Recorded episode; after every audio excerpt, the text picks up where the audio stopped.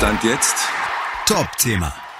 Stand jetzt mit Malte Asmus und einer Neuerung im Jahr 2024. Willkommen im neuen Jahr. Ab sofort werden wir uns ergänzen zu den täglichen kurzen News-Updates regelmäßig zu einem besonderen aktuellen Thema auch in einer etwas längeren, ausführlicheren Version melden und uns diesem Thema dann widmen. Stand jetzt Top-Thema nennen wir das. Ein bisschen länger, wie gesagt, als die Kurzform und monothematisch, aber trotzdem, wie ihr es von uns gewohnt seid. Auf den Punkt mit Meinungen, Hintergründen und Analysen und auch mit Gästen, wie heute zum Beispiel mit Ex-Handballass und ZDF-Experte Sven Sören Christoffersen. Und wenn ihr seinen Namen hört, dann merkt ihr schon, wir starten mit dem Blick voraus auf das erste große sportliche Highlight des Sportjahrs 2024, nämlich mit der Handball-Heim-EM hier bei uns in Deutschland. Ab dem 10. Januar geht's los und dann kämpfen 24 Mannschaften in insgesamt 65 Spielen um Europas Handballkrone und da werden gerade im Handball natürlich Erinnerungen wach an 2007, an das Wintermärchen bei der Heim-WM damals. Auch bei mir übrigens ein tolles Turnier war das. Das habe ich damals als Reporter begleiten dürfen mit einem Wahnsinnsende, dem WM-Titel für Deutschland nach dem Finalsieg in Köln. Weltmeister 2007! Deutschland ist zum dritten Mal Weltmeister! Genießen Sie diese Bilder! Und vor allem war das nicht nur ein tolles Finale damals beim 29-24 gegen Polen, sondern es war insgesamt ein Turnier, das wie auch die Fußball-WM 2006, also das Sommermärchen ein halbes Jahr zuvor, von einer wirklich wunderbaren, tollen Stimmung gekennzeichnet war. Stimmungstechnisch war das ganz, ganz weit vorne.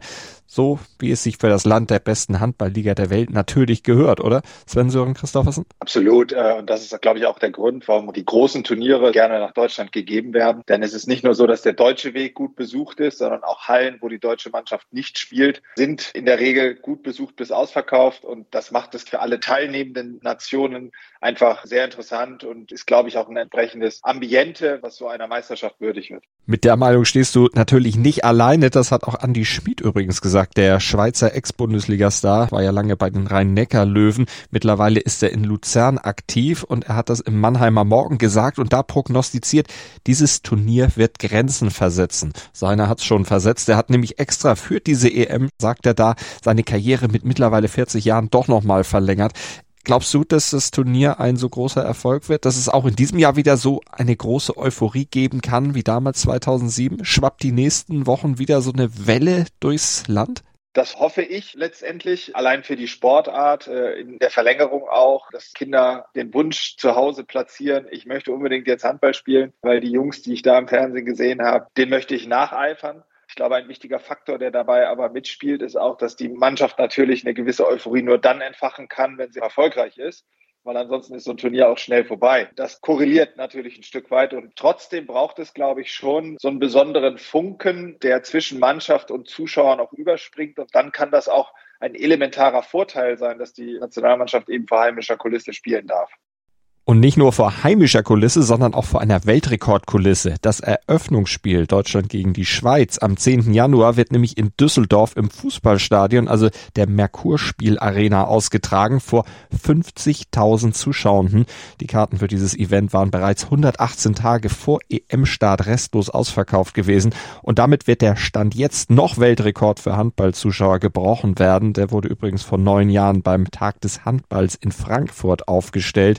Damals damals beim Duell der Rhein-Neckar-Löwen gegen den HSV Hamburg mit 44.189 Besuchern.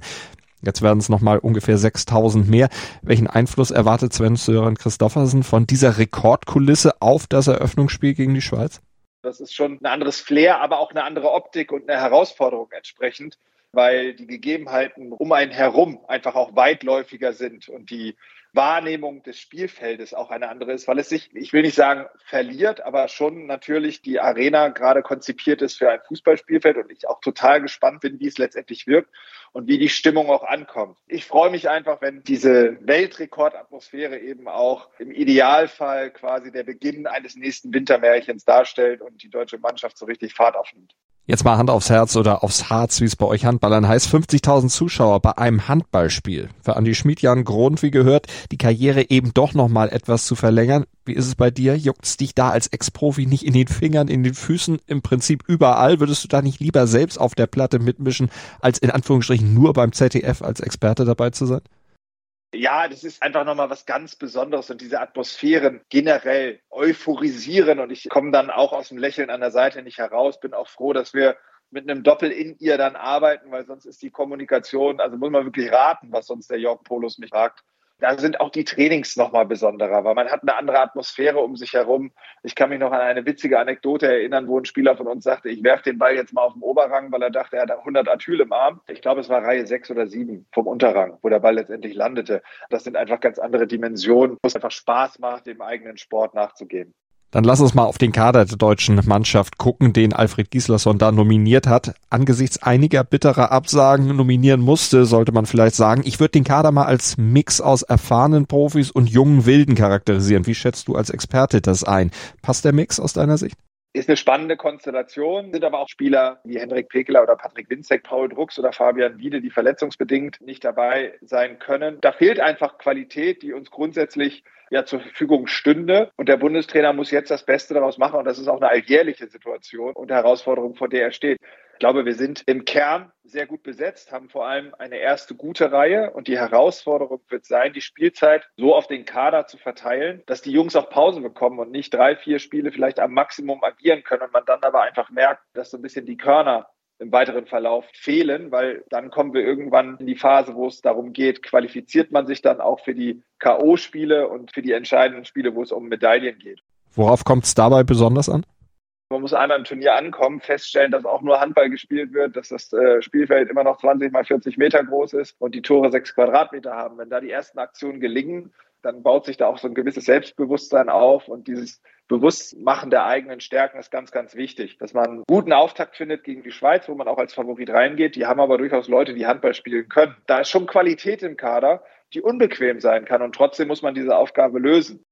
Die Schweiz ist also der Auftaktgegner. Deutschland, du deutest es an, natürlich Favorit. Allerdings die Schweiz vielleicht ein bisschen schwierig auszurechnen, sagt zumindest Andy Schmid. Der sagt aber auch, dass schon ziemlich viel passieren müsse, damit Deutschland den Auftakt auch wirklich vergeigt. Äh, die anderen Gruppengegner sind Nordmazedonien und Frankreich, zumindest Frankreich als amtierender Vize-Weltmeister. Ganz anderes Kaliber. Was ist gegen die beiden drin? Da die Gruppenkonstellationen so sind, dass man Punkte mitnimmt in den weiteren Verlauf der Hauptrunde, wäre es, glaube ich, schon richtig, äh, die vier Punkte zumindest mal in der Vorrunde schon eingetütet hat und dann ja Frankreich vielleicht auch auf dem falschen Fuß erwischt. Und da kommen wir dann auch wieder zu dem Thema Berlin und Heimvorteil, da entsprechend einen Punch setzen kann, was natürlich mit den Punkten, die man mitnimmt, extrem wichtig wäre und die Wahrscheinlichkeit auf das große Ziel Halbfinale deutlich erhöhen würde. Das große Ziel, du sagst es, bei den letzten drei Europameisterschaften war das DHB-Team davon ziemlich weit entfernt. Neunter, fünfter, siebter waren die doch etwas enttäuschenden Ausbeuten. Wie stehen denn die Chancen, dass es diesmal fürs Treppchen reicht mit diesem Heimvorteil im Rücken? Das wäre, glaube ich, am Anfang des Turniers vermessen, Extremziele auszugeben, sondern es ist wie in einer Bundesliga-Saison auch. Man muss sich in dieses Turnier reinarbeiten, mit dem Heimvorteil dieses Selbstvertrauen aufbauen. Handball ist ein europäischer Sport, das heißt, die Qualität ist fast noch ein Stück weit höher bei einer Europameisterschaft als bei einer Weltmeisterschaft. Dementsprechend ist das schon eine Hausnummer, da zu formulieren, hey, Medaille muss es mal mindestens sein, aber niemand wird sich limitieren und äh, alle streben im Idealfall nach dem größten Titel. Das steht doch außer Frage. Dafür drücken wir am Ende auch alle die Daumen. Alle wollen den Titel, nur einer kann ihn kriegen. Okay, dafür zahle ich jetzt mal drei Euro ins Phrasenschwein. Aber um den Zuhörenden ein paar Empfehlungen für Tippspiele und eine Einordnung mitzugeben, nennen wir doch mal ein paar Namen. Wer sind sie denn, die großen Favoriten, die den EM-Titel dann unter sich ausmachen werden? Stand jetzt. Die Franzosen, die da natürlich ein Stück weit im Umbruch sind die Dänen, die einen schier endlosen Fundus haben an Topspielern, die nachkommen, die anscheinend vor allem eine Anschlussförderung, die Jungs auch echt gut weiterentwickelt bekommen, dass sie auf diesen Bühnen äh, sehr gut funktionieren. Schweden war sicherlich nach der Weltmeisterschaft im eigenen Land ein Stück weit enttäuscht, dass der ganz große Wurf nicht gelungen ist.